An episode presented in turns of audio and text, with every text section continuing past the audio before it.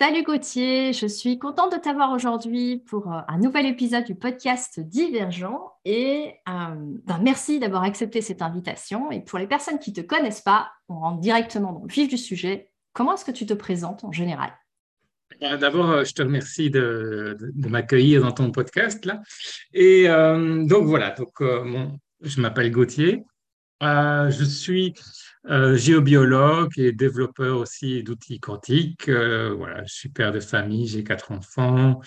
Euh, voilà, je suis heureux de vivre. Donc, voilà, grosso modo, en résumé. C'est plutôt, c'est plutôt bien si on veut vivre, j'ai envie de dire. C'est une bonne, une bonne entrée en matière. Voilà. Et en fait, j'ai pour habitude de proposer un jeu, on va dire ça comme ça, à mes invités en, début de, de, podcast aussi. C'est après qu'il se soit euh, présenté brièvement, euh, ou pas, des fois c'est moins, court, euh, des fois c'est plus long. Et c'est de leur proposer, si tu veux, de, de, pendant un instant, un portrait chinois. donc cette idée de se dire, bah, ok, si tu n'étais plus Gauthier, géobiologue, père de quatre enfants, eh bien, tu serais quoi et pourquoi? Est-ce que tu serais une musique, une couleur, euh, j'en sais rien, enfin un animal, peu importe, ce qui te vient euh, et pourquoi est-ce que cet animal? Ou cette vie animale, mais. Ok. Euh, j'ai rarement fait cet exercice. mais je crois que si j'étais un animal, je serais plutôt un oiseau. Ça donne envie de voler, voilà, d'explorer, de voir des mondes nouveaux.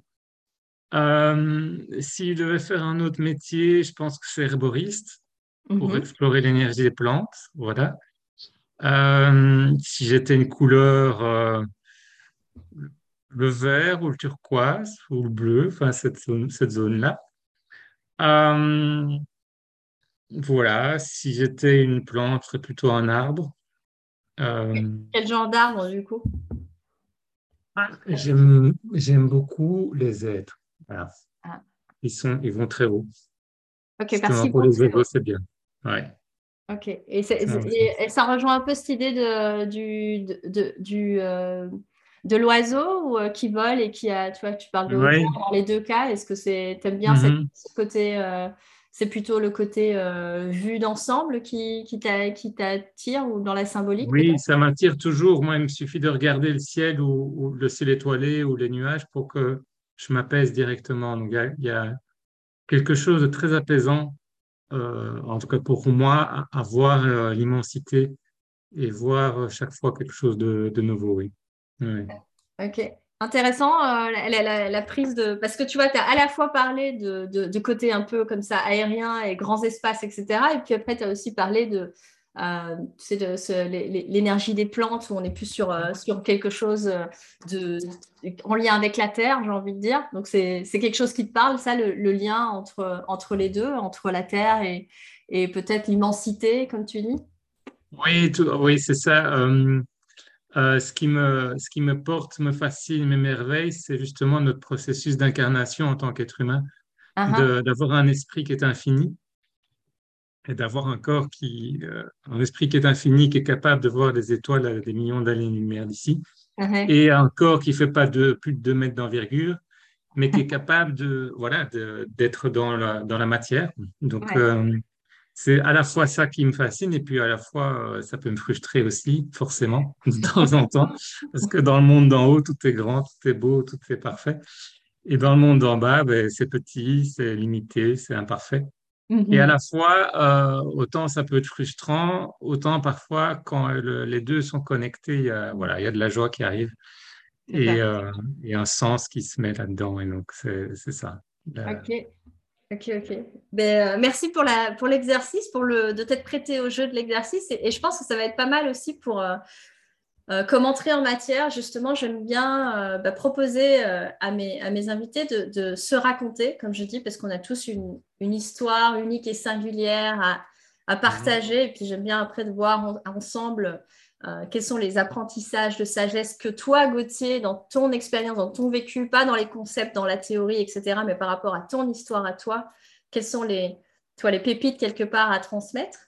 Et donc, pour commencer, j'aurais envie de te voilà, te proposer de bah, raconter ton histoire. Euh, tu la commences où tu veux. tu en dis ce que tu veux et on a le temps.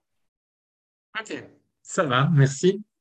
Euh, moi, bah, on va commencer par l'enfance. Alors, euh, j'ai vécu dans une famille euh, voilà, très aimante, donc j'ai pu profiter d'une sécurité matérielle et émotionnelle qui m'a beaucoup porté et qui me porte encore beaucoup. Mm-hmm. Et, et d'une aussi une sécurité intellectuelle. C'était un monde d'ingénieurs. Tous les hommes étaient ingénieurs depuis trois générations, et donc je suis aussi devenu ingénieur civil sans réfléchir. Je n'ai pas vraiment réfléchi à ça. Et alors, euh, ben voilà, tout ma, ma vie se déroulait bien. Je me suis marié, j'avais eu euh, à l'époque euh, deux enfants et on a fait un, parcours sur le chemin de Saint-Jacques au niveau de Puy-en-Velay, comme ça, un peu par hasard parce que voilà, ça, ça nous appelait. Et donc là, il y a, j'avais une, une voilà, j'avais une posture extrêmement rationnelle d'ingénieur que tout pouvait s'expliquer et que mhm. ce qui ne s'expliquait pas euh, n'en valait pas la peine d'être d'être vécu. Mhm. Et euh, et alors j'arrive j'arrive tout j'arrive tout seul, je ne sais pas pourquoi euh, dans une église qui se trouve au-dessus d'un piton rocheux à, à Puy-en-Velay et je suis tout seul et euh, et alors je, je, ne sais pas ce qui se passe et comment je commence à avoir un doute sur ma vie Mm. que je n'avais jamais vu parce que pour moi, il n'y avait aucun sens de douter sur ma vie vu que tout fonctionnait bien. Mm-hmm. Tout était bien, quoi. Tout était, euh, voilà. Bien sûr, pour rapport. comme il faut exactement. Et, euh, et alors, euh, je commence à douter d'aimer ma femme, d'aimer ma famille, d'aimer mes enfants. Et puis, plus je me rassure en disant, ben non, il n'y a aucun, aucune raison de douter, plus ce doute mm. venait. Et plus je me rassurais, plus il venait. Et donc, j'étais en, complet désarroi par rapport à ça. Mm. Et alors, au fond de l'église, avait un énorme crucifix. Et euh, pour la première fois de ma vie, euh, je me suis tourné parce que je, ne croyais pas forcément à la prière ou à la mhm. l'invocation de, de n'importe quelle euh, puissance supérieure, mhm. même si j'étais de tradition chrétienne. et je, je, je, dis à, à, à, ce crucifix à Jésus, mais aide-moi, parce que j'étais complètement, complètement perdu. Et alors, à ce moment-là, il y a une, c'est inexplicable, euh, et une sorte de confiance absolue. Je me suis senti entouré de lumière jaune et de confiance absolue et une voix qui est à la fois extérieure et intérieure qui dit, ben, oui, tu es né pour aimer. Voilà, c'est tout. Et à ce moment, enfin, c'était, euh, c'était un goût d'absolu. Voilà, je sais pas comment dire autrement. Une, une sorte euh, d'infini, mais dans, dans ma petite personne.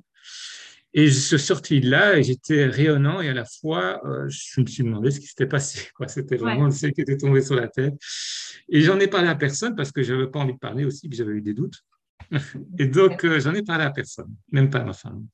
Neuf mois après, ça ne s'invente pas. Euh, pour une autre raison, on, se retrouve dans un, un, stage de méditation, voilà, méditation à la façon zen, mais dans un monastère orthodoxe et euh, avec aussi euh, ma femme. Et, euh, et, pendant cinq jours, en monastère, très, à la fois traditionnel, mais très vivant, très dans l'énergie, dans quoi, vraiment. et tout le temps qu'on méditait, le prêtre orthodoxe, ils étaient mariés, hein, et, sa femme disait, ben, vous ne pouvez pas à la fois sentir et penser. Si vous, si vous êtes perdu dans vos pensées, dans vos peurs, dans vos soucis, ben, vous, vous ne sentez pas et vous n'êtes pas. Voilà, c'est tout. C'est aussi simple que ça. Et donc, dans leurs mots à eux, c'est-à-dire que vous n'êtes pas dans le Christ, soit on est dans le Christ, c'est-à-dire dans la sensation, dans la vie, soit on est en dehors. Il n'y a pas d'entre-deux. Et, voilà. Mm. Et alors, quand on est à côté de la vie, ben c'est euh, voilà, c'est à côté, quoi. Mm-hmm. On n'a rien à faire à côté. Et je ne comprenais pas ça. J'étais toujours dans mon mental euh, d'ingénieur. Et vraiment, le dernier jour, la dernière méditation, paf, mon franc est tombé. Et, euh, et je me suis dit, ben oui, effectivement, on ne peut pas à la fois penser et sentir. On ne peut pas sentir sa respiration et penser. C'est euh, quelque chose euh, d'impossible humainement. Et, et, quand on respire, effectivement, on est dans la sensation et il n'y a pas de souci, puisque justement, on ne pense pas. Et alors, après, il y avait un énorme, une énorme tension qui est apparue en moi. Mmh tout, l'ancien monde qui, voilà, qui, vacillait, tout mon, bon monde bien construit, euh, qui, a commencé à vaciller. Et je suis revenu chez moi et j'étais tellement en tension que euh, même mes enfants ne s'approchaient pas de moi. Enfin, ils sentaient, ils devaient sentir sans doute, euh, uh-huh. ils restaient à l'écart. J'avais mal à la tête. À la fois, je ne voulais pas prendre d'aspirine ou d'afalgan parce que justement, je voulais rester dans la sensation. Et le mal de tête était tellement devenu terrible qu'à un moment donné, je prends quand même un dafalgan et donc je mets dans l'eau le temps qu'il soit effervescent, qu'il se dissout dans l'eau. Je m'assieds dans le fauteuil et j'écoute euh, la septième de Beethoven, la deuxième, le deuxième mouvement, qui est un mouvement très euh, en vague, comme ça, très lancinant, euh, extrêmement puissant et de nouveau inexplicable. Je ne sais pas c'est encore même dur pour moi de le raconter, euh, euh, c'est la musique rentre en moi. Je sais pas. elle, est, elle, rentrée en moi et euh, avec, avec sa vague, comme ça, avec ses vagues successives, mmh. c'était terrible, c'était c'était incroyable et j'ai commencé à pleurer, pleurer, pleurer, pleurer de, de, mon corps. Ce n'était pas de ma tête, c'était pleurer mmh. toute ma vie d'indifférence ou de, de non-sensation. voilà. Et aussi, et à un moment donné, j'ai commencé à prier peur parce que mon corps s'est figé et je ne pouvais plus bouger mon corps. Mon mm. corps s'est recroquevillé et figé. Et, euh, et alors, comme je, je venais du monastère orthodoxe, j'ai vécu ça un peu comme euh, mes démons à moi, c'est-à-dire mes défauts qui réagissaient, qui, voilà, qui figeaient le, le, corps. Et euh, c'était très impressionnant, hein, très, très impressionnant. Et alors, ensuite, j'avais, j'avais envie de, de, de, de, aller de, de, demander, euh, enfin, par pitié aux démons ou à ces énergies-là de partir. Euh, et de nouveau, il y a une voix très claire qui m'a dit on ne demande pas, on exige. Et c'était fini après. Voilà. C'était. Euh, et donc, et je me suis retrouvé complètement léger, libre comme l'air. Enfin, vraiment, c'était incroyable. autant, autant ce, ce passage était dur et, très, très euh, prenant. J'ai même eu peur de perdre le contrôle de mon corps. enfin, c'était, c'était fou, quoi. Ouais. c'était pas paniquant aussi pour, euh, un peu pour, l'entourage. Et autant après, je me suis senti euh, léger, libre. voilà. Avec toujours cette phrase qui, est restée comme moi comme un enseignement, c'est qu'il y a un côté aussi d'exigence, de, décision et d'exigence. Voilà, de, ne pas se laisser prendre par par ses défauts ou par ses, pardons, sans, sans les nier non plus, mais voilà, le tranchant. Quoi, le, on, voit l'archange Michael, hein, toujours pour, pour rester dans la tradition, avec son épée, c'est vraiment ça, quoi, cette force-là mm. qui est terrible, qui, a, qui, est terrible et qui peut nous aider euh, de manière aussi euh, incroyable. Ouais. Et alors après, j'ai commencé à sentir euh, voilà, des, choses, je ne savais pas, et donc je me suis demandé quoi, et j'ai commencé à faire des stages en géobiologie. Donc la géobiologie, c'est l'interaction qu'il y a entre l'environnement le, et le bien-être des êtres vivants à travers, entre autres, l'énergie de la Terre, euh, mais aussi l'énergie du lieu, la, mémoire des murs, etc. Et j'ai commencé par euh, voilà, j'ai commencé par un premier stage en, et même dans le premier stage aussi. Donc mes croyances mentales se sont vraiment écroulées les unes après les autres. Petit à petit. Euh, mes croyances d'ingénieur. Elles ne tenaient plus la route. quoi. D'abord, elles ont vacillé et puis après, une à une, pif. Mais alors, alors le, coup de grâce, c'est que dans ce stage-là, il y a, il y a le, un, enfin, un des professeurs qui, qui voit le groupe et puis qui me dit euh, toi, toi, il y a un problème chez toi dans ton boulot, et puis un autre, toi, il y a un problème chez toi ton, à, ta maison. Et donc, il me dit, bah, écoute, dessine où tu travailles.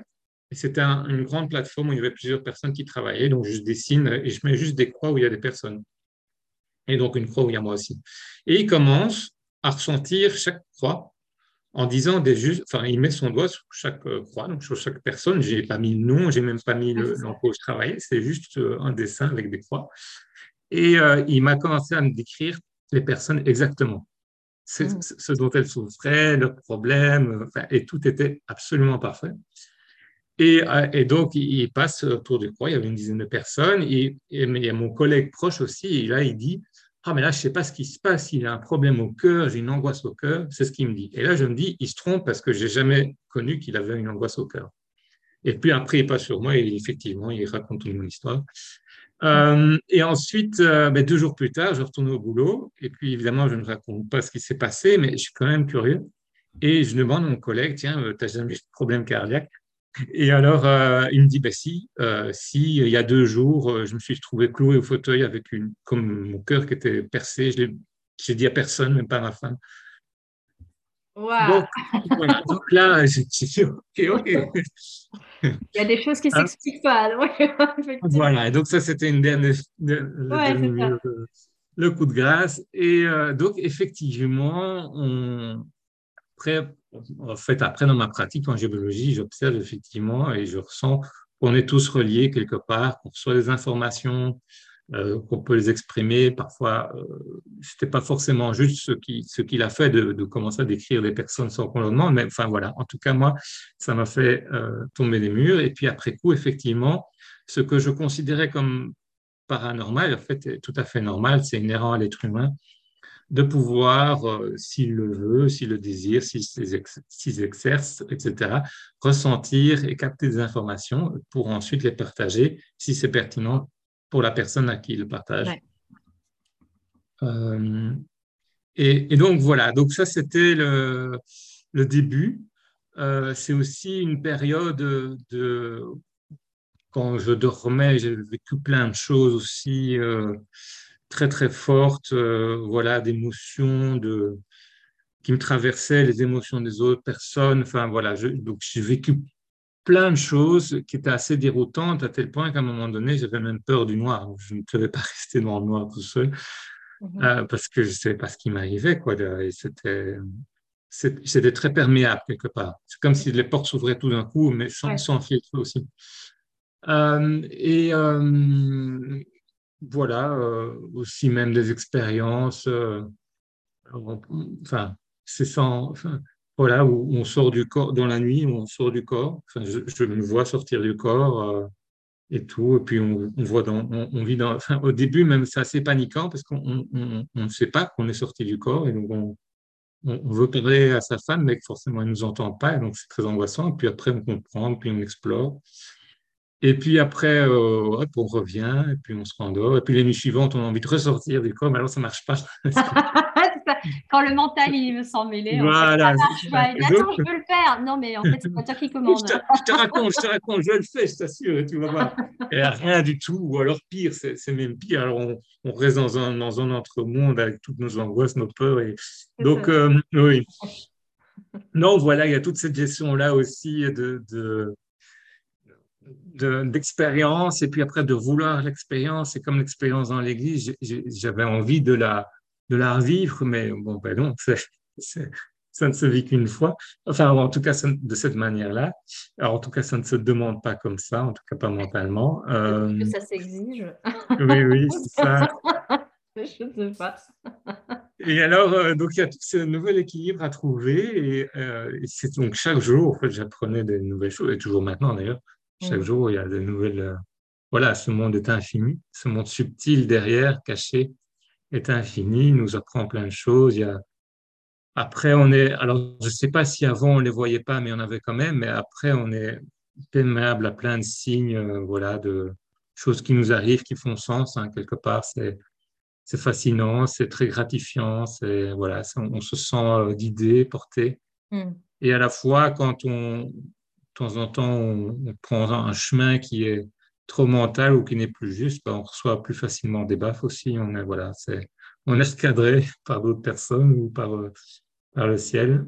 Euh, donc voilà, donc ça c'est ça on va dire c'est le début de mon chemin. C'est vraiment je considère ça comme, euh, enfin je vis ça plutôt même comme une renaissance, comme si c'est ma deuxième vie. Quoi, et je l'ai fait à 33 ans, voilà, ça ne s'invente pas non plus.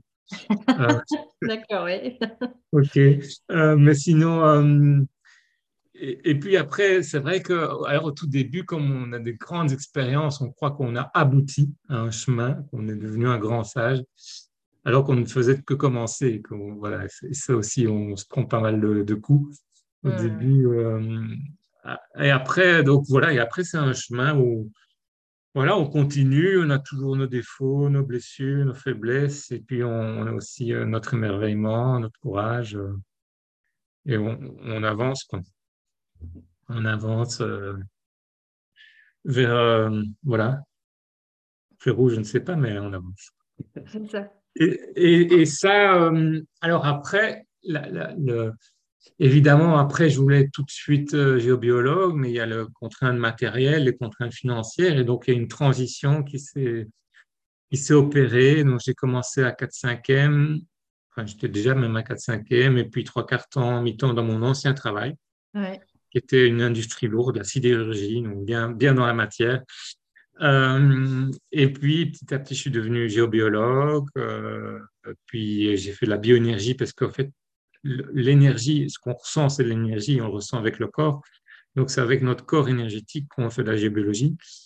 Et, euh, donc, euh, j'ai fait la bioénergie, donc c'est-à-dire l'énergie euh, des personnes, donc pouvoir soigner au niveau énergétique les personnes. J'ai aussi et puis, comme je me suis rendu compte que j'aimais bien transmettre pendant ces séances-là, ben, j'ai commencé à donner des formations en géobiologie, puis en bioénergie. Euh, et alors, à un, moment donné, il y a quand même mon côté ingénieur euh, qui, est, revenu. Et alors, j'ai acquis un outil quantique, une machine russe, qui permettait de voir les auras, qui permettait d'explorer. Et alors, on a continué avec d'autres personnes à explorer ce monde-là, ce qu'on appelle le monde quantique, un peu pompeusement. Euh, mais voilà, c'est le monde de l'information, c'est le monde de, du champ d'information, des résonances qui est entre euh, les personnes, entre les personnes entre elles, entre les personnes et l'environnement, entre les personnes et, et, le monde d'en haut et le monde d'en bas. Et on a, voilà, on a, commencé à développer un autre outil qui est devenu à terme le Phoenix. Et, voilà, donc c'était. Et c'est chaque fois, euh, c'est se lancer dans l'aventure, ne sachant pas très bien où on va. Et hmm. on se sent en fait aussi euh, porté alors, il y a des moments de découragement et des moments où, voilà, financièrement, il n'y a rien, et puis des moments où ça arrive, euh, mais par un autre biais qu'on n'attendait pas. Mhm. Et donc, au final, euh, au final, ça continue. Et c'est vraiment cette impression-là qui, qui, moi, me porte, c'est d'être, euh, guidé aussi, d'être soutenu par plus grand que soi. Et à la fois, à la fois ça, et à la fois aussi, c'est un monde enfin, je, trouve qu'il parfois est très exigeant. C'est-à-dire que, évidemment, j'ai parfois envie de me laisser aller, de, je sais pas, par exemple, de regarder des séries, et puis, et puis je peux vite retomber dans le laisser aller.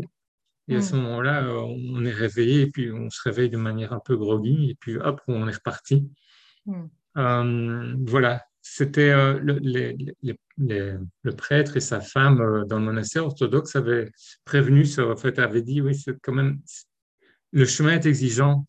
C'est une exigence, mais on est porté. Et c'est toujours cet entre-deux, c'est euh, à la fois être euh, vigilant, mais ne pas être mental, à la fois être ancré, mais pas figé, à la fois être connecté au ciel, mais pas perdu dans le ciel. Toujours cet équilibre qui demande une, vigilance de chaque instant. Euh, et puis, mais, la bonne nouvelle aussi, c'est que même si on tombe, c'est pas grave, parce qu'il suffit de se remettre dedans. Enfin, voilà. C'est. Donc, euh, il y a en soi, euh, même si notre mental a, tendance à prendre les choses au sérieux et, à penser que les choses sont graves et qu'on peut faire des erreurs et que voilà, en fait, en soi, tout, euh, dès qu'on se remet, en fait, le, voilà, le, passé est oublié. Moi, j'aime bien une parole de, Bouddha qui disait il suffit de deux secondes de pleine conscience pour effacer mille ans de karma voilà, cette, idée-là. Quoi. Et aussi, aussi dans, dans, les autres traditions aussi, hein, dans le christianisme aussi, on parle de bah, le côté euh, pardon ou le côté, euh, euh, voilà, le, je sais plus, voilà, les ouvriers de la dernière heure, quelque chose que j'avais jamais compris. Ça. C'est, un, maître qui engage un ouvrier à la première heure. L'ouvrier travaille toute la journée, puis il engage à la deuxième heure, et puis il engage encore à la dernière heure le soir. Et puis, il, distribue le salaire, il distribue le salaire le même à tout le monde. Celui qui a travaillé toute la journée, celui qui a travaillé qu'une heure. Donc, fondamentalement injuste. Et, euh, et en fait, moi, ça me parle dans l'idée que il n'y a pas une question de temps ou de progression ou de. C'est pas parce que j'ai été euh, euh, pendant deux mois pleine, en, plein, en pleine conscience que maintenant je serai en pleine conscience de ce que c'est gagné. Hmm. Et c'est pas parce que j'étais totalement inconscient pendant deux mois que je peux pas être conscient maintenant et être, être dans l'alignement et dans, dans, le, dans la joie. la joie est inconditionnelle quelque part, voilà il y a une sorte de. Du coup, c'est plus comme une sorte de. Comment est-ce que je vais dire ça? Parce que tu parlais d'exigence, mais là, c'est plus une sorte de bien. Enfin, pas bienveillance, j'aime pas trop ce mot-là, mais euh, par rapport à soi. Donc, de, euh, de dire, bah, OK, je peux avoir un moment de entre guillemets d'égarement pendant un laps de temps, ça ne va pas m'empêcher, ça ne va pas conditionner le fait que je puisse à un moment donné avoir, comme tu dis, ces deux secondes de, de, de, prise de conscience ou d'éveil et puis de te rendormir ou pas, mais en tout cas, ça ne laisse pas, euh, genre, euh, c'est pas grave, quoi. Comme tu disais, le mental aime bien dire, là là, c'est pas bien. Euh, il, est resté peut-être dans un faux état, une exigence, justement. je sais pas si c'est une, exigence dans le même sens que ce que tu disais, mais une injonction peut-être du mental de se dire qu'il faudrait être tout le temps dans cet espace de conscience absolue et de et de, et de quoi et d'éveil permanent. Je pas... Ah et que là, quelque part, il y a une sorte de, ouais, de, de, de, douceur par rapport au fait de, bah, ok, en fait, tu vas, tu vas te prendre les pieds dans le tapis encore, et puis c'est pas grave. Après, tu, tu, te relèveras, comme tu disais, de, de, pouvoir accueillir ce truc-là, de, bah ouais, en fait, ça fait, pas, ça fait partie du chemin, de ne pas toujours être en, en, éveil absolu. Quelque chose comme ça. Oui, tout à fait. C'est vraiment, c'est bien, bien résumé. C'est mm. ça. Le, le, c'est vrai qu'au début, euh, encore maintenant, on a voilà, le mental euh, met la barre très haut. Mm. Et donc, euh, il faut être spirituel, je ne sais pas moi, ou il faut être ancré dès, dès que le mot il faut, on devrait, on devra, on, on doit. alors, ça ne devient plus juste, oui. Mm. C'est comme après, après ce retour de monastère, j'étais tellement euh, branché, il faut faire un banc de méditation, par exemple, et donc j'ai passé mon temps, et puis j'ai oublié d'aider pour la famille, et tout ça. Et finalement, voilà, enfin, c'était plus juste. Moi, j'étais obnubilé à faire ce, petit banc de méditation, parce que, voilà, en pleine conscience, mais j'étais totalement inconscient du, du reste. Et donc, finalement, c'est ce principe-là. Euh, oui, à la fois, oui, c'est ça. C'est euh, c'est le c'est toujours, oui, c'est la bienveillance vis-à-vis de soi-même, la douceur, ou voilà. C'est le non-jugement aussi même de soi-même. C'est parfois ça le plus dur. Ouais.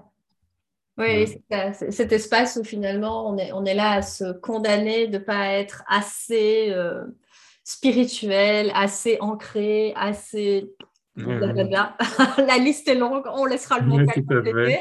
on va dire ça comme ça. Et, euh, et ouais, et c'est comme et c'est intéressant ce que tu disais là aussi par rapport à, à ton expérience sur euh, euh, cette forme d'injonction de j'ai déjà entendu pas mal de personnes se dire qu'elles se sont quelque part fourvoyées dans ce truc de à vouloir chercher cette pleine conscience ou cette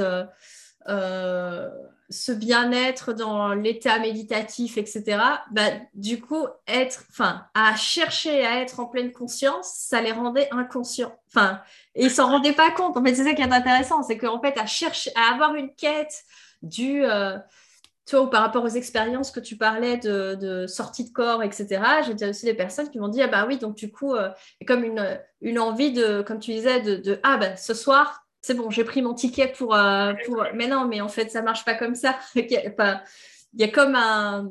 Ouais, c'est intéressant ce, euh, de manière inconsciente ce truc de ah non, mais là, c'est. Là, je vais faire ça à ce moment-là où je vais me forcer à rentrer dans ce truc de, comme tu disais, le il faut, le je dois, qui sont des, mots-clés que quand je les entends, c'est sûr qu'on va toujours se poser la question de dire, OK, est-ce que ça sert ou ça dessert la personne à ce moment-là, de se dire, il faut, je, dois. Et des personnes qui vont, euh, genre prof de yoga, euh, qui va du coup se mettre l'injonction de faire du yoga tous les jours parce qu'il faut. Hein. Tu comprends Je suis prof de yoga. D'accord, mais est-ce qu'il y a moyen que tu te foutes la paix aussi Tu vois, avec ça. Parce qu'alors, du coup, ils sont plus dans ce bien-être qu'initialement, bah, la méditation, le yoga, enfin, ou peu importe la pratique, mhm. mais ce qui nous fait du bien à partir du moment où ça devient, euh, ouais, ça, ça, ça devient une, une injonction. C'est fou comme ça peut, euh, toi, se transformer quelque part. C'est comme quelque chose qui nous faisait du bien au départ. Si on y met euh, une autre coloration, une un autre sens que celui qui initialement de de, vivre l'expérience, comme tu disais, de ressentir et qu'on on y met de la pensée ou on y met, je ne sais pas, certains diront de l'ego ou quoi, mais bah, du coup, que ça, nous fait prendre d'autres chemins. Après, je, me dis que ça, ça peut peut-être aussi partie du voyage, justement, de, s'égarer là-dedans et puis de, nous ramener à l'humilité aussi, comme tu disais, on se ramasse des claques euh, euh, dans la figure euh, peut-être plus rapidement, je ne sais pas. Si, si dans ton expérience, tu vois, au fur et à mesure, de, tu, te rends plus vite compte peut-être quand tu te fourvoies ou pas, ou pas spécialement. Tu as un sentiment qu'avec avec les années, l'expérience, que tu, tu prends conscience plus rapidement peut-être de euh, ah tiens là en fait euh, je suis dans une injonction au lieu d'être dans le dans le vivre dans la vie tu vois tu parlais de, dans la vie hors de la vie euh. mais je pense effectivement c'est quand même le oui je pense qu'on arrive on peut peut-être tomber plus souvent mais on, enfin sans doute aussi qu'on se rend compte plus vite qu'on est tombé ou bien qu'on a pris une direction qui ne nous correspond pas. Ouais. oui voilà, et, à la fois, c'est nouveau cet équilibre parce que si on se laisse trop aller aussi, hmm. ben, eh bien, il n'y a rien qui se passe non plus. Ou, enfin, voilà. Et dans, dans, un monde justement où, se divertir aussi, donc aussi cette, cette capacité de ce monde à nous sortir de l'instant présent, c'est aussi très tentant. Et là, il nous faut quand même une force de vigilance pour dire, oui, OK, euh, finalement, c'est ça, il faut méditer euh, une demi-heure par jour, mais voilà. Mais à la fois, euh, il y a aussi une décision à un moment donné, dire, OK, soit je reste dans cet inconscient, soit, OK, je, je deviens conscient, mais il y a, c'est un, c'est moins confortable. C'est ça. Il y a un inconfort et à sortir de cette distraction euh, permanente ici, dans notre société, qui demande une, voilà, aussi de, une force quand même. ça, rejoint, ce que tu disais euh, sur cette notion. Enfin, j'ai noté la phrase le, chemin est exigeant, c'est ancré, pas figé, vigilant, mais pas mental. Enfin, il y a toujours ce. Ouais, c'est, enfin, ça fait un peu penser à un jeu de. un peu funambule comme ça, de OK, ben, c'est mouvant. c'est, je ne sais plus, j'avais lu une phrase comme ça qui disait que l'équilibre euh, l'équilibre était fluide ou un truc, enfin qu'en fait c'était ah, quelque chose qui en soi l'équilibre est déjà ou l'harmonie, on met le mot qu'on veut, mais euh, est quelque chose qui qui est tout le temps en mouvement. Donc euh, l'équilibre en fait ne s'atteint pas comme un check, c'est bon, ça arrive, j'y suis, j'ai atteint l'équilibre. Non, en fait, au moment où tu te dis que tu as atteint l'équilibre, tu es déjà, déjà dans le, déséquilibre. Donc, c'est euh, dans, cette, dans ce mouvement permanent qui, finalement, comme tu disais, moi, ça me fait penser vraiment à ce truc de bah, là, à ce moment-là, tu es vraiment dans la vie. Et, euh, et tu parlais de, de, du coup, que donc, ce parcours entre bah, euh, les différents, enfin, tes différentes expériences, plus ou moins comment est-ce que je veux dire, cacher ou garder dans ton jardin secret, et puis après, petit à petit, essayer d'aller, euh, là, tu passes à la transmission, euh, puis là, à l'exploration, ou même à, la création d'un, ou l'optimisation, je ne sais pas, d'un, outil de biorésonance. Là, tu parlais du, phénix. Et, euh, et, du coup, j'avais envie de te demander, bah, quel est le... Qu'est-ce qui t'anime en fait et qu'est-ce qui quel est le fil conducteur, tu crois, de, pour toi, quand tu regardes un peu ton histoire, de dire qu'est-ce qui fait que, là, tu es, à ce stade-ci euh, en train d'explorer de, nouveaux possibles en mêlant finalement le côté ingénieur avec le côté plus euh, dans le ressenti qui donne euh, du coup dans la matière un, outil qui, comme tu disais, qui capte les informations. c'est quoi d'après toi le fil conducteur et qui t'anime, tu vois, de, qui t'anime là-dedans Parce que tu aurais pu euh, faire euh, autre chose encore. Mais Tout à fait, c'est vrai. Ce qui m'anime, euh, c'est vraiment c'est l'exploration, l'émerveillement qui va avec l'exploration et la transmission. D'ailleurs, sur le chemin de Saint-Jacques, donc au tout début, on est arrivé à un gîte. souvent, il y, a, enfin, il y a un côté pèlerin aussi qui est très intéressant. Le pèlerinage, on change chemin intérieur. Donc, beaucoup de personnes font ça en tant en même temps pour la randonnée, en même temps pour le, chemin intérieur. Et on est arrivé, il y avait tout un groupe, et celui qui nous accueillait était un peu illuminé. Et alors, il a commencé un peu à rentrer, dans une sorte d'état de, extatique, de, de transe, où il a commencé à dire plein de choses vraies sur des personnes qui ne connaissaient ni d'Ève ni d'Adam. Et à moi, il m'a dit, toi, mais presque en m'engueulant, toi, tu seras un professeur, tu, tu, dois transmettre. Et donc, après, en fait, il se fait que voilà, j'ai euh, commencé à transmettre, euh, effectivement. Ouais, Peut-être parce qu'il me l'a dit, mais en tout cas, j'ai toujours retenu ça.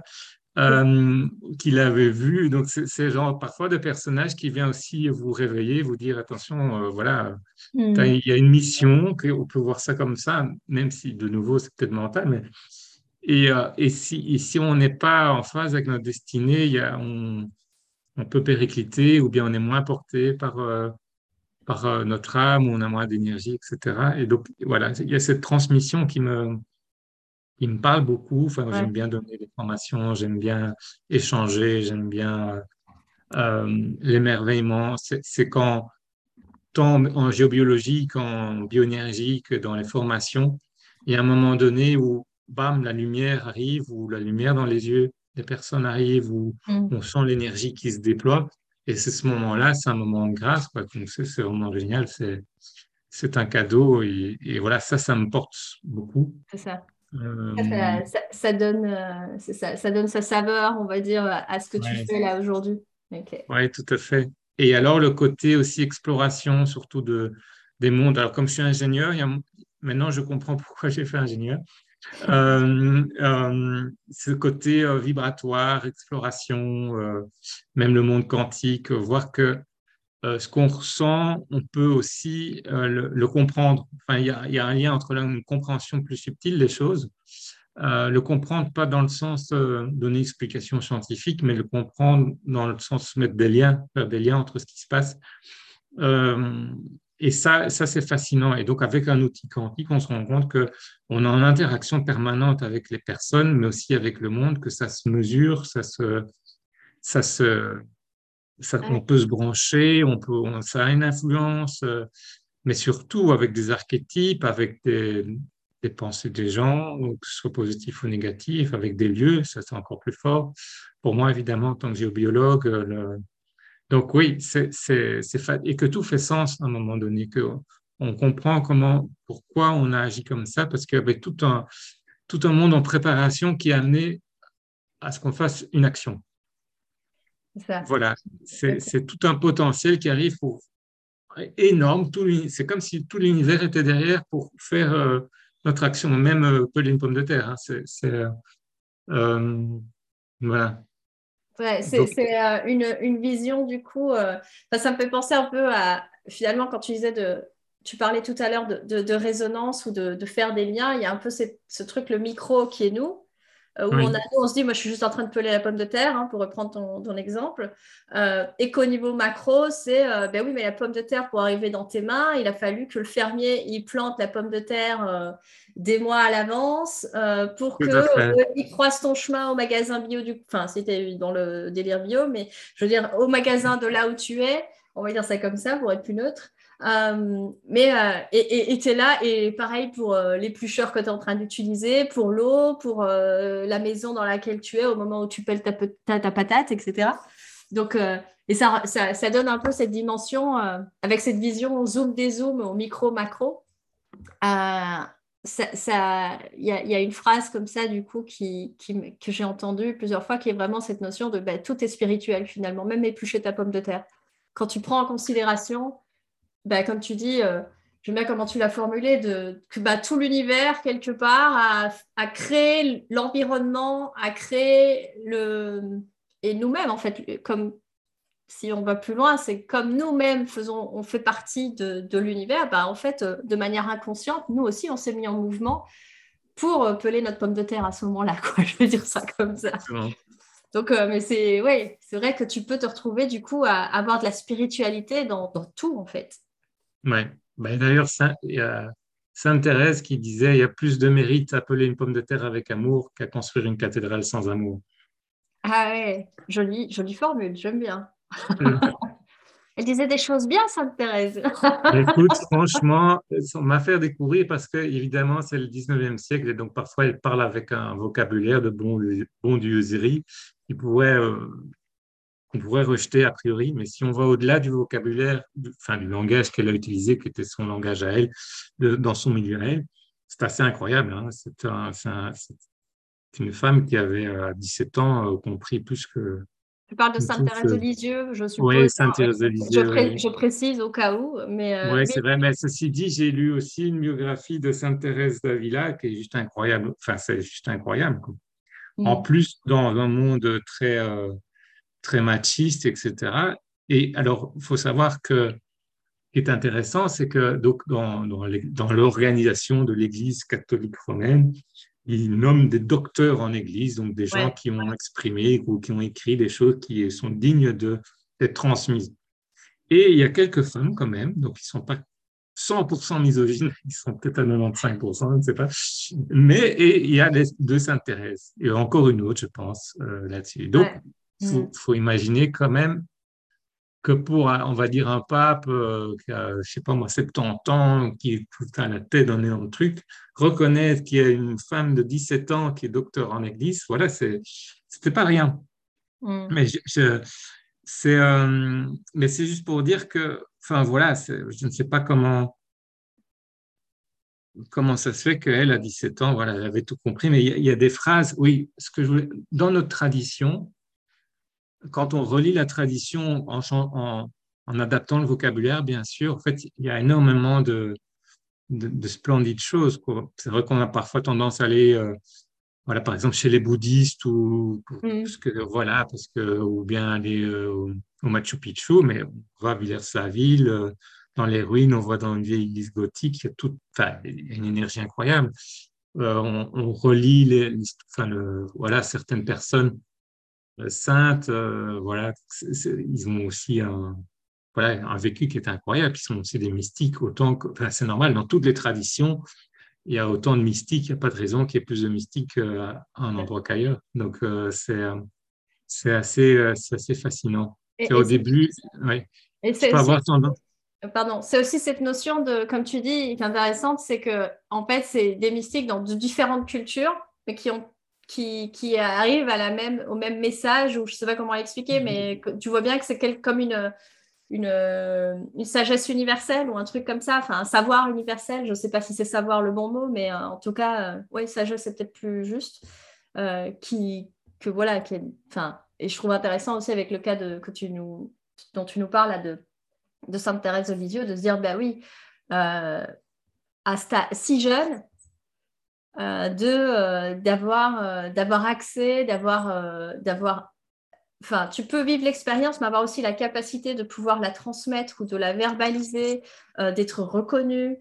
surtout à cette époque-là, comme tu dis, bah oui, il y, a plein d'endroits où, où voilà, un jeune qui dirait quelque chose de, de pertinent ben, va peut-être être snobé à certains endroits. Et là, dans, dans le bah, dans la hiérarchie de l'Église, on se dit quand même qu'il y a, ouais, ça, il y a des femmes comme ça où tu dis, waouh, c'est juste, euh, euh, étant donné le contexte, on va dire ça comme ça, c'est d'autant plus remarquable, je vais utiliser ce mot-là, mais euh, c'est aussi intéressant de voir qu'en fait, c'est universel, c'est voilà, c'est pas propre à une culture ou finalement, c'est ouais, c'est humain, quoi c'est profondément humain. Et quand on, regarde les citations ou les expériences de chaque mystique, hmm. à part que le vocabulaire est différent et la forme est différente, mais le fond, c'est pareil parce que c'est humain simplement. Il n'y a pas de raison que ce soit différent. C'est ça. Euh, on parle, ils parlent tous au final d'être dans son corps et, et, que voilà, et quand on pense, on est ailleurs. C'est aussi simple que ça. Et ce que, moi, ce qui m'a beaucoup aidé aussi, c'est le livre des Cartolets pouvoir de l'instant présent, parce que je trouvais que c'était assez simple, cette manière de dire effectivement, c'est toujours pareil, il dit la même chose, hein, c'est que le, voilà, si on pense, on n'est pas dans, dans la sensation, donc on, est ailleurs. Hmm. Donc, si on n'est pas dans l'instant présent, c'est un peu ça le, principe. Hmm. Et euh, donc, voilà, c'est ça. Et ce que je voulais dire aussi, c'est que le, le chemin euh, m'a aussi apporté et qui me demande toujours du travail, c'est dans la reconnaissance et la gestion des émotions. Uh que le, ça, c'était aussi, euh, ça peut être très inconfortable et à la fois très porteur. Euh, moi, j'ai vécu dans une famille, effectivement, où c'était assez calme et à la fois, donc, il y avait énormément de bons côtés. Donc, c'était très, très rassurant. Hein. J'ai grâce à cette famille, j'ai une confiance de base dans, dans l'être humain ou dans ce que je suis, malgré tout ce, que, tout ce qui peut arriver. Et euh, à la fois, euh, le, il y a des moments où on a besoin de, quand même de la colère pour sortir, euh, sortir du rang, etc. Et ça, c'est tout un apprentissage. Et c'est vrai que j'observe aussi que dans le monde de l'énergie, c'est souvent euh, une émotion qu'on a tendance à, à, fermer, la colère.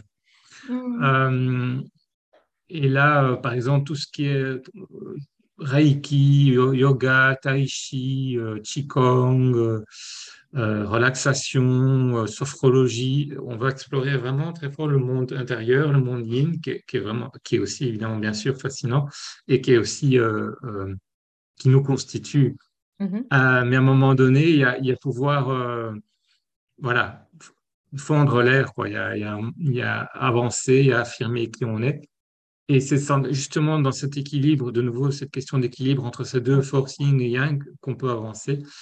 Et il y a des moments où on peut avoir la tentation, surtout quand on découvre le monde subtil, de, rester fort dans le parce qu'il que il, peut être très beau et très, euh, voilà, une fois qu'on y est, on est bien, on est un peu dans un nuage, en osmose, euh, on est comme un avec la Terre et c'est enfin, très ressourçant. Donc c'est nécessaire dans notre processus de, mhm. de, de, lien. Et à un moment donné, si on reste là-dedans, il y a, il y a comme quelque chose de plus juste qui se passe, de, d'injuste ou de, voilà, de, dont on se retire. Et il peut alors avoir une fatigue ou une colère une frustration qui s'accumule parce que notre âme n'arrive pas à nous dire vers où elle veut aller, quoi, enfin, où on n'écoute pas.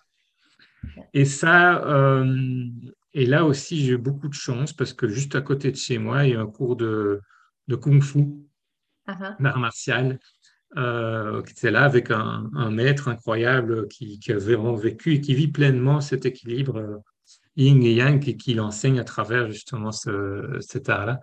Et ça, voilà, c'est quelque chose qui s'entretient et c'est chaque fois, chaque fois que j'y vais, j'ai pas envie.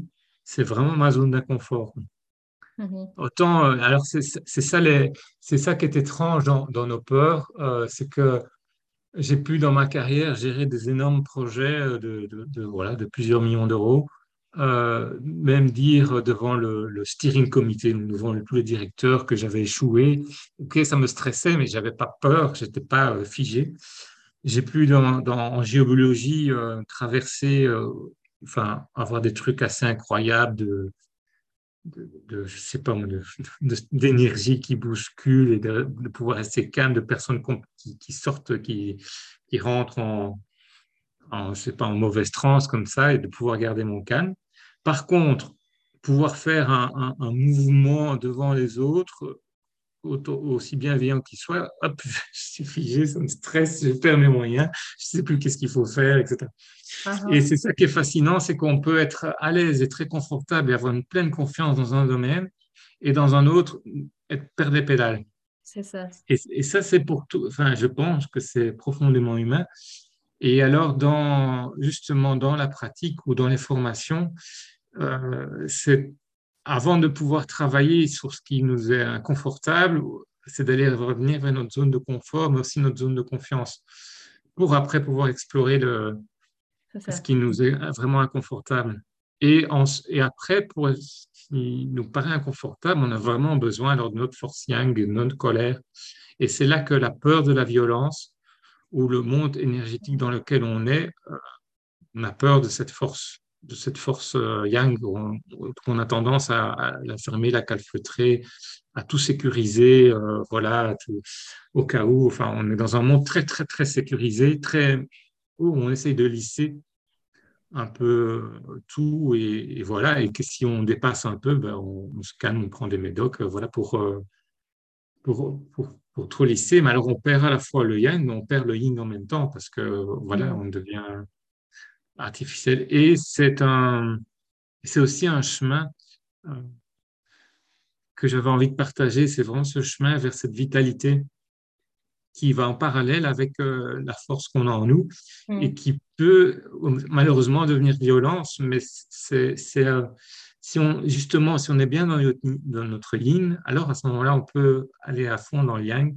et que ce yang devienne une force et pas une violence. Ouais, mais à la fois, elle peut paraître violente, même pour les autres, sans l'être, ou en tout cas, on a peur qu'elle paraisse violente et donc on va la fermer, on va, on va vraiment euh, l'éteindre, on va, et, c'est ça aussi. Après, dans ce que tu dis, tu vois, pour. pour, euh, pour euh, euh, il y, a cette notion, enfin, je trouve que ça arrive souvent justement qu'il y ait une sorte de confusion. Effectivement, la colère est une énergie qu'on va, enfin, depuis tout petit, tu vois, quand on pique une crise, on a, on a vite le parent qui va, qui, qui, va dire non, non, non, non, non, pas de, tu vois, pas de colère, pas de cri, pas de. Et on va remplacer ça par autre chose, par des pleurs. Ça, ça va, ok, tu peux pleurnicher un peu ou pas, ça dépend des familles, hein, mais euh, tu as cette notion que cet amalgame entre colère et violence, où, pour moi, en fait, la colère est, quelque chose, est une énergie euh, euh, d'action, effectivement, de, de. Tu parlais tout à l'heure de juste, injuste. Et, dans la colère, il y a vraiment ce message-là de qu'est-ce qui, qui est juste ou pas. Enfin, un appel de l'âme qui dit non, en fait, là, c'est pas juste par rapport à, toi. Et, euh, et, que ça peut être perçu comme violent par l'autre. Et que toi, tu peux aussi transformer ça en, violence à partir du moment où tu es dans une forme de résistance ou de déni, de, euh, ouais, ou d'opposition. Où tu sais, il y a un peu comme euh, cette, ce curseur qui, d'un coup, si tu as justement trop voulu euh, euh, calfeutrer le truc ou le, baïonner cette colère qui devient une colère sourde un peu comme ça, nana, et puis qu'à un moment, comme on dit, la goutte d'eau qui fait déborder le vase, et là, ça devient de la violence parce que on est en explosion ou en réaction. Euh, plus que dans cette fluidité de OK, la colère est là, ben, du coup je l'accueille et je l'exprime telle qu'elle est là.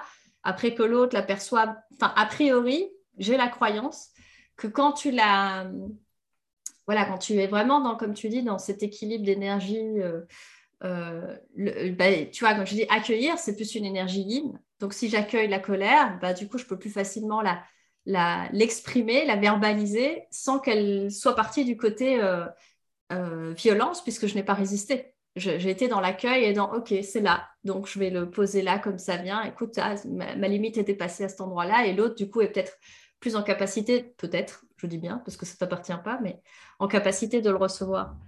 Donc, euh, mais c'est vrai que ce truc de euh, la colère est vite, vite associée avec, euh, avec de la violence, c'est parfois pas toujours de manière très, très claire. Enfin, tu vois, c'est comme si c'était un peu une zone grise, c'est pas net. Ah, à quel moment c'est de la colère saine et à quel moment c'est de la violence? Et je crois que c'est ça qui fait peur à beaucoup de gens c'est euh, de dire, ah non, non, non, pas la colère, parce que bon, la colère, tu sais, euh, la colère, c'est ce qui fait que les gens euh, s'entretuent, c'est ce qui fait qu'il y a des accidents. Non, mais en fait, non, c'est pas la colère, c'est la violence qui fait ça. parce que la colère, tu vois, c'est un peu comme les personnes aussi qui, c'est parce que tu es euh, dans la colère, de la non-acceptation, euh, c'est parce que Gandhi, euh, tu vois, quelque part, ça part d'un endroit de, colère, d'injustice, bah non, ça va pas, la colonie britannique, on veut pouvoir prendre notre souveraineté, etc. Mais il n'y a pas de violence. Il part, d'une énergie de colère pour se mettre en mouvement. avec cette, enfin, je trouve que c'est un bon exemple, hein, ça, de, tu vois, de, se mettre en mouvement parce qu'il y a une injustice et donc c'est la colère qui prédomine mais on ne passe pas, on passe pas la, on franchit pas la ligne de, euh, du coup là maintenant on va se venger et, euh, euh, ça va partir en, en c'est comme en, imposé de force ou quoi que ce soit. Non, c'est ben, on va marcher, on va marcher, on va porter notre message, on va exprimer notre vision du monde, quoi. Et je crois que c'est effectivement c'est Gandhi ou, quelqu'un d'autre qui a dit la non-violence du lapin, je ne la veux pas, moi je veux la non-violence du guerrier. Mmh. Ouais, bah, je, belle, formulation, je ne la connaissais pas, donc j'aime bien, j'aime bien. Et c'est vrai qu'on on, peut vite être par peur du conflit, être dans la non-violence du, lapin. Et, euh, Et alors, non, moi, je suis pas violent et donc euh, j'y vais pas. ouais, mais c'est plus comme un couvercle, justement, que. Ouais, ça. et ça va, à un moment donné ou l'autre, sortir, quoi, sous une forme ou autre. Enfin, moi, j'ai vraiment cette image-là. Et, euh, et, quand toi, tu. Euh, quand, bah, pas forcément par rapport à la colère, mais tu vois, dans tout ton parcours de vie, etc., quand tu t'es retrouvé comme ça, bah, tu parlais de la, de la première, la première expérience où tu traverses ce doute. Et ou, la deuxième, ou enfin les autres où tu parlais plus de, du coup de, peur, parce qu'il y, a là, du coup, à ce moment-là, tu étais devenu très perméable, donc tu pouvais te sentir en, insécurité d'une certaine manière. Enfin, dans ces moments-là où tu as du doute, de la peur, de la colère, enfin peu importe, quelque chose qui te met en zone d'inconfort, c'est quoi ton mécanisme de résilience justement? Est-ce que Comment est-ce que tu fais pour rebondir face à ça? Comment comment est-ce que tu as ouais ça comment est-ce que tu tu procèdes pour arriver après à, quand même à avancer de manière harmonieuse, justement oui. Dans ton fonctionnement, si tu. Euh, alors, dès que, effectivement, dès que j'ai conscience de ça, parce que je peux vivre dans une, un temps dans une certaine inconscience de, de ce qui ne mm. me convient pas, euh, ou de ce qui ne convient pas à mon entourage, euh, le, le, le, premier réflexe que j'ai, c'est de, de, voilà, de me raccorder à plus grand que moi, ah de, de me relier. Et alors ensuite, et ça c'est aussi grâce à toutes des personnes aussi qui, qui m'ont enseigné, euh, voilà, plein de, il y a plein de petits trucs aussi. Euh, il y a la respiration, hein, prendre le temps de respirer, de sentir l'air qui passe dans les narines, de sentir son, son ventre qui, qui, bouge avec la respiration. C'est ultra simple, mais c'est une des choses les plus efficaces. Mm ça permet de prendre distance, de poser les choses. Euh, donc il y a ça, et alors aussi euh, pour moi le sourire des yeux. Je trouve ça assez incroyable. Donc, imaginez que euh, quelqu'un nous étire les yeux, notre ange gardien, ou voilà, mhm. hop, on étire les yeux et automatiquement, en fait, on voit les choses de manière beaucoup plus ouverte, une vue à 180 degrés, mais aussi on alimente moins nos soucis. De mm. nouveau, c'est très difficile si on a le sourire des yeux de, de même temps penser. Et donc, ça coupe le flot de pensée. Mm. Pour moi, le premier réflexe euh, que j'ai, c'est de couper ce flot de pensée. Et donc, d'être dans la sensation d'une manière ou d'une autre. Euh, alors, c'est à travers la respiration, à travers le regard, regarder le ciel, regarder euh, quelque chose qui nous anime. ensuite, et, et pouvoir me connecter à plus grand que moi quelle que soit, enfin voilà, euh, ma croyance du moment. Enfin, moi, je mhm. suis plutôt, moi, je, suis, je garde ma tradition euh, chrétienne, mais ça ne veut pas dire qu'elle est supérieure à une autre, c'est simplement que voilà, j'utilise les mots de la tradition. Mhm. Ça, moi, j'aimais bien le. C'est justement, je ne sais plus qui disait que. Euh, il disait Je ne suis pas chrétien, mais je suis de tradition chrétienne. On ne mhm. s'identifie pas à, une religion ou un mouvement, mais on, on, utilise un bâton de pèlerin ou le, enfin voilà, de, un support de, langage, un support d'une toute une la tradition finalement, c'est tout ce que nos ancêtres ont, transmis de, meilleur en eux pour pouvoir voilà et qui nous enseignent certaines choses. Et donc c'est dans ce sens-là que j'utilise des mots de voilà d'ange gardien ou de, de Dieu, etc. Même si j'adore aussi les autres traditions que je trouve que sont incroyables. Ouais. Euh, mais voilà, c'est les, mots qui me viennent. Et donc, c'est ça, me, me, me raccrocher, me, comment, me brancher quelque part plus grand que moi. C'est, euh, ça m'aide. Alors après, c'est tout un enjeu parce que, euh, OK, je peux me brancher et puis je me dis, mais non, mais c'est quand même un problème, il m'a vraiment fait un sale coup et puis on reste là-dedans et puis, euh, ah non, OK, je me rebranche et puis c'est un va-et-vient. Hmm. Parfois, ça, ça met une heure ou deux à, rentrer, sortir, rentrer, sortir. Et, et alors, euh, parfois, les rancœurs sont fortes et on, peut être perdu pendant une heure dans un dialogue intérieur où on en veut à mm. quelqu'un, ou je ne sais pas. Et, en fait, on se rend compte après coup que pendant une heure, on n'a pas vécu. On est resté dans cette stupide, euh, en fait, stupide histoire et, et, ça n'a rien apporté.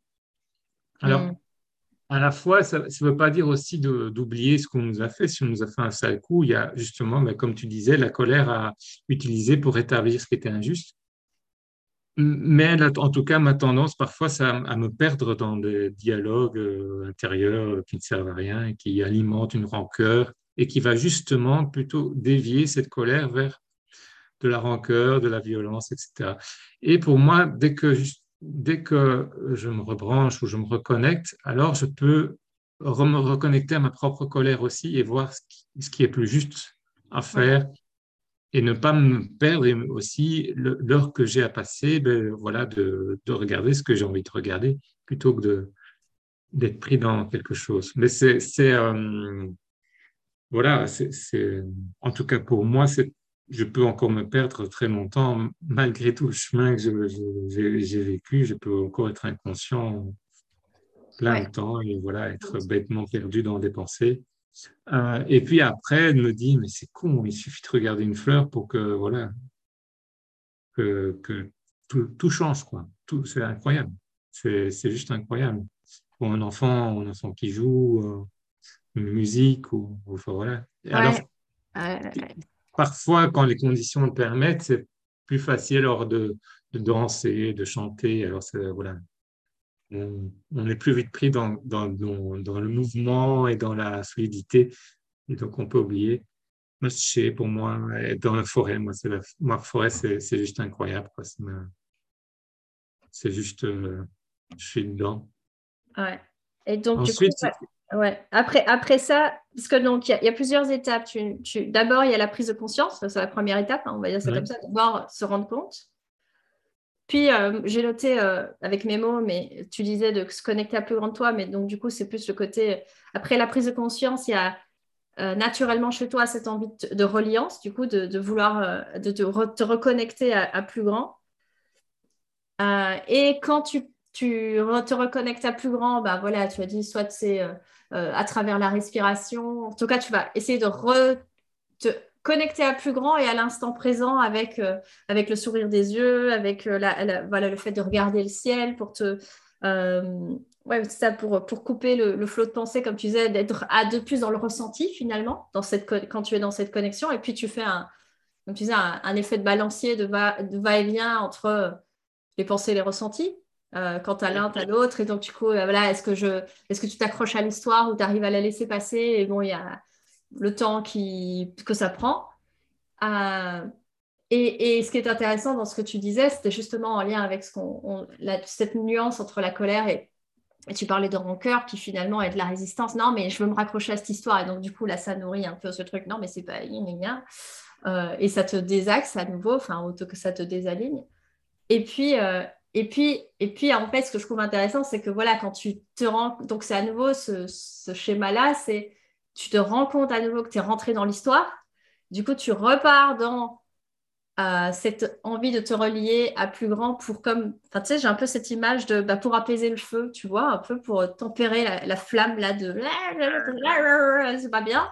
Euh, ou, là, ou le, on pourrait utiliser l'eau aussi, c'est la même chose, d'être dans ce remous, dans ce, tu sais, les, les vagues, machin et tout, et puis d'arriver à je vais me reconnecter à, la beauté, enfin avec mes mots, c'est ça, avec la beauté d'un enfant qui joue, avec, euh, avec la beauté de la fleur, avec la, avec, euh, la, ouais, la reconnexion à la beauté de, l'immensité, comme tu disais, ou la danse, le mouvement, la musique, euh, pour comme oui, remettre un peu de, euh, de, fluidité dans, dans l'histoire figée qui, qui pourrait t'enfermer ou t'emprisonner et puis euh, de, refaire ce mouvement-là en fait en, permanence. Enfin, j'ai l'impression que dans ta stratégie à toi, c'est ça, c'est prise de conscience, prise de conscience, reliance, euh, les pensées qui prennent leur lait, hop, on, on repart dedans. Ok, j'ai pris conscience que je suis repartie dans mes pensées, dans mon histoire, hop, je me reconnecte à nouveau. Et après, j'imagine, après avoir bouclé quelques fois, bah, tu disais, finalement, tu arrives dans cette, cette colère qui te permet de faire le mouvement juste.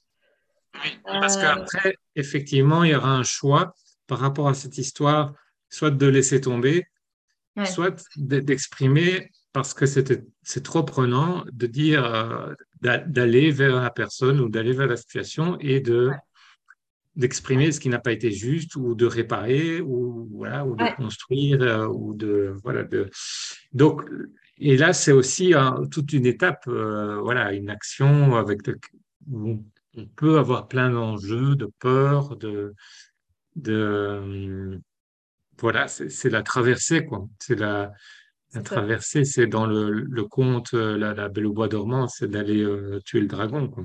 Mmh. Parce que c'est, il y a, y a, un apaisement d'abord, donc une prise de conscience, et puis un apaisement, se mettre dans un, dans un état plus d'unité. Et ensuite, il y a un moment donné où il faut passer à l'action, agir. Mmh. Agir en pleine conscience, mais il y a agir. Alors, euh, c'est ça qui est intéressant, c'est toujours agir en étant connecté. Parce que si on agit sans étant connecté, alors on passe dans, justement dans, dans, en étant contre. Mmh. Alors on n'est pas dans l'insidération, mais on, voilà, on, écrase ou bien on, attaque, on attaque. Mmh. Et donc on va avoir un jeu d'attaque, contre-attaque, etc. C'est peut-être quand même mieux que la sidération où on ne fait rien du tout, mais voilà, c'est.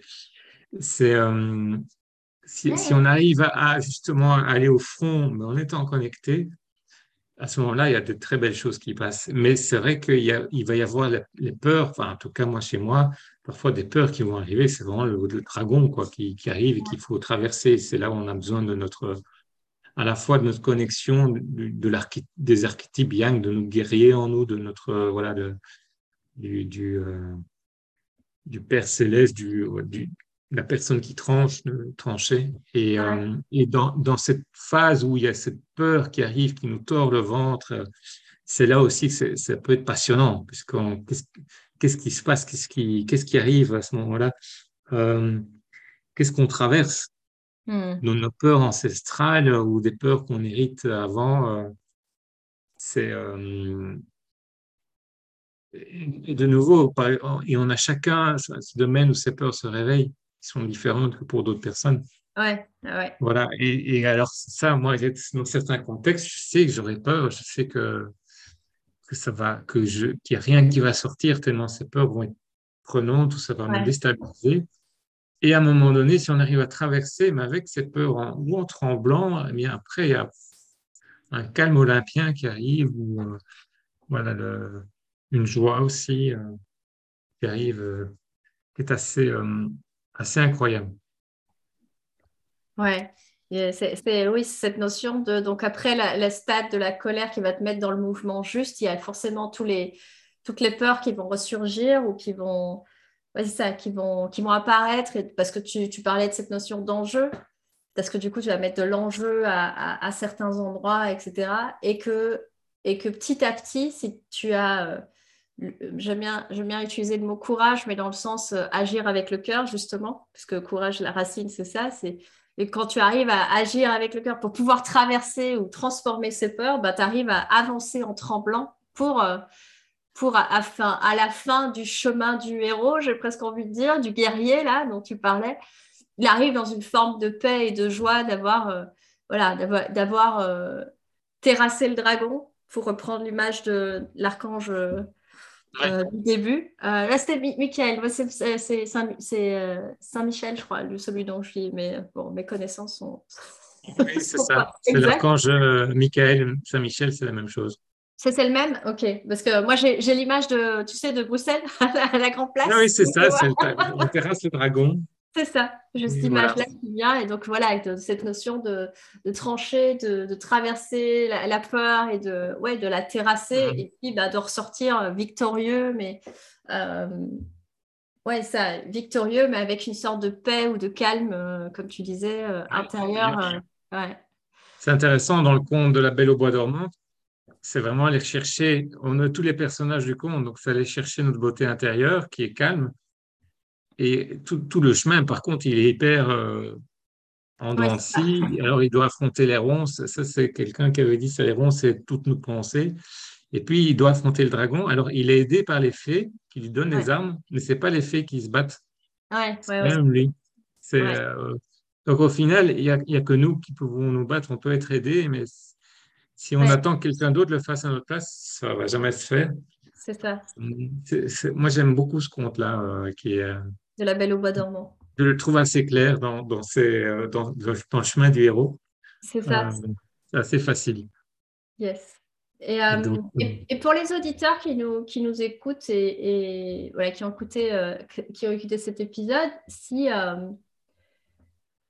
Euh, par rapport à toute ton, ton, ton histoire, tes, tes, tes, apprentissages, justement, ce serait quoi les, je dire, les trois grands apprentissages que tu aurais envie de transmettre, vu que la transmission, c'est quelque chose d'important pour toi, bah, tu as l'occasion de pouvoir l'explorer le, ici, euh, l'expérimenter. En tout cas, ouais, ce serait quoi les trois euh, apprentissages de sagesse que tu aurais envie de, de, partager par rapport à, à ce qu'on a échanger aujourd'hui ou même euh, au-delà, s'il y avait trois choses à retenir, qu'est-ce que tu aurais envie de, partager?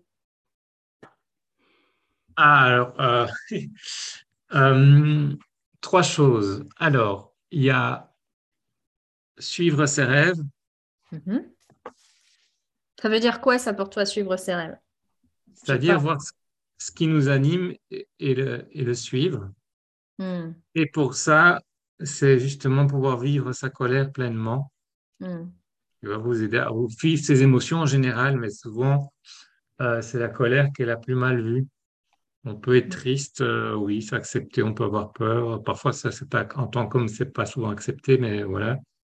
On peut être joyeux, bien sûr, mais la colère, euh, voilà, pouvoir la vivre pleinement, euh, dans, dans, dans, la joie, justement, c'est la colère et, et, ou vivre, pouvoir en fait suivre ses rêves, mais avec tout ce qu'on est, avec ses peurs, euh, voilà, pas s'en faire par rapport à ça.